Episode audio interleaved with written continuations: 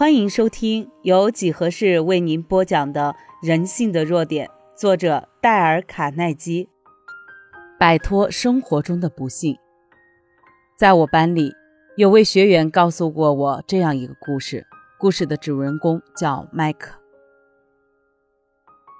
一九三八年，二十一岁的麦克在军队服役，他在一次战役中受了严重的眼伤，眼睛因此什么也看不见了。他虽然承受这么大的伤痛，但个性却仍然十分开朗。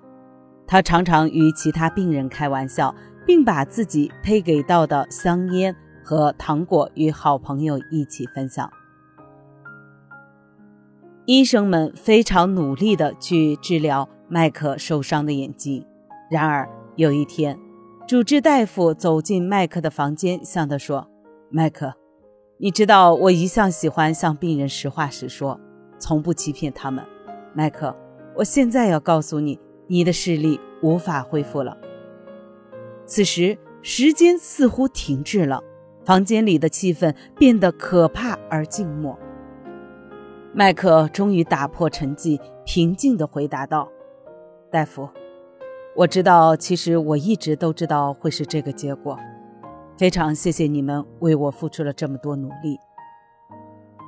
过了几分钟，麦克对他的朋友说：“我认为自己没有任何理由去绝望。虽然我的眼睛瞎了，但我还可以听得很好呀，讲得很好呀。我的身体强壮，不但可以行走，双手也十分灵敏。何况据我所知，政府可以协助我学得一技之长。”以让我维持生计，我现在所需要的就是适应一种新的生活罢了。这就是麦克，一个拥有明亮视野的盲目士兵。由于忙着计算自己所拥有的幸福，因此没有时间去诅咒自己的不幸，这便是百分百的成熟，同时也是我们解决问题的方法。每个人有生之年都要面对种种考验。玛丽·布朗太太就是用这种方法去解决问题的。一九四五年的八月，在日本宣布投降后的第二天，玛丽·布朗太太走进位于加拿大渥太华的自家住宅，静听屋子里的寂静与空虚。几年前，她的丈夫死于车祸。接着，与他住在一起的母亲也被病魔夺走了生命。悲剧发生的过程是这样的：当许多钟声和汽笛声都在宣布和平再度降临时，我唯一的儿子达诺却在此时去世了。我已失去了丈夫和母亲，如今儿子一死，我变成了一个完完全全孤单的人了。在为孩子举办过葬礼后，我走进空荡荡的屋子里，那种空虚、无依无靠的感觉使我一辈子都无法忘记。世界上再没有一处地方比这更寂寞。我的内心充满了哀伤和恐惧，害怕今后独自一人的生活，害怕整个生活方式将完全改变，而最可怕的，莫过于我将与哀伤共度余生。这才是真正让我感到可怕的事情。在此后的几个月里，布朗太太的生活完全被包围在一种茫然的哀伤、恐惧和无依无助的氛围里。她既迷惑又痛苦，根本无法接受所发生的一切。她继续描述道：“一段日子过去后，我明白时间会治疗我的伤痛，只是时间过得实在太慢。”我必须做些事情来帮助自己忘却这些遭遇。在这种状态下，我选择重新工作。日子一天天的过去，我也逐渐对生活恢复了兴趣，如朋友、同事等。一日清晨，我从睡梦中醒过来，忽然认识到所有不幸均已成为过去，以后的日子一定会变得更好。我知道。用头撞墙是不能面对现实的表现，这种举止是愚蠢可笑的。对于这些我无法改变的事实，时间告诉了我该如何去承担。整个改变的过程进展得非常缓慢，不是几天或是几个星期，而是逐渐来临。总而言之，它发生了。现在，当我回过头去再看那段生活，就会感到，好像船只虽然历经一场巨大的风波，如今已重新驶回风平浪静的海面上。在我们的生活中，许多类似布朗太太的悲剧，往往很难让我们理解为为什么会发生在我们身上。因此，最好先面对他们，接受他们。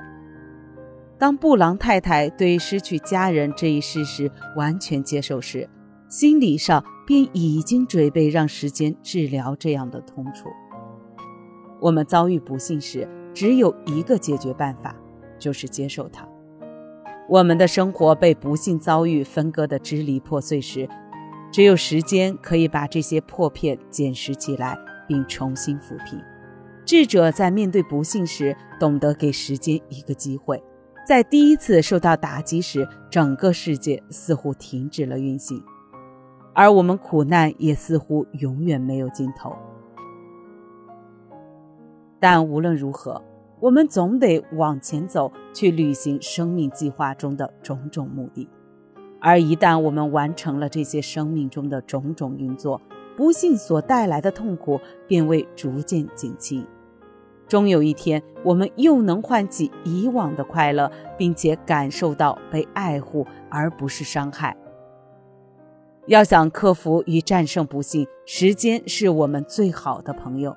但唯有我们敞开心灵。完全接受那不可避免的命运，我们使自己走出痛苦的深渊。我们应该记住，不幸遭遇并非是世界末日，有时候它还是促使我们采取行动的催化剂，会大大改善不利的状况。它使我们才智变得灵敏，以帮助我们解决问题。印度的克里士纳说过这样的话。人的幸福结局并非是平淡安稳的喜乐，而是轰轰烈烈的与不幸奋斗。人的品格会因为轰轰烈烈的与不幸奋斗而变得更深沉、更精彩，也更丰富。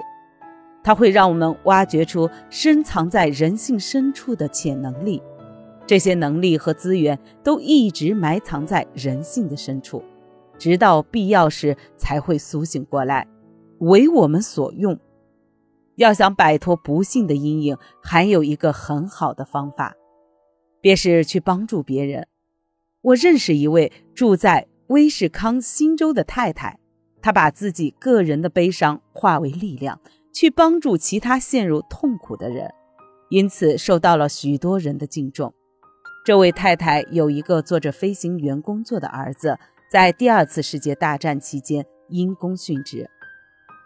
此时只有二十三岁，这位母亲虽然为此感到十分悲伤，却不需要别人同情。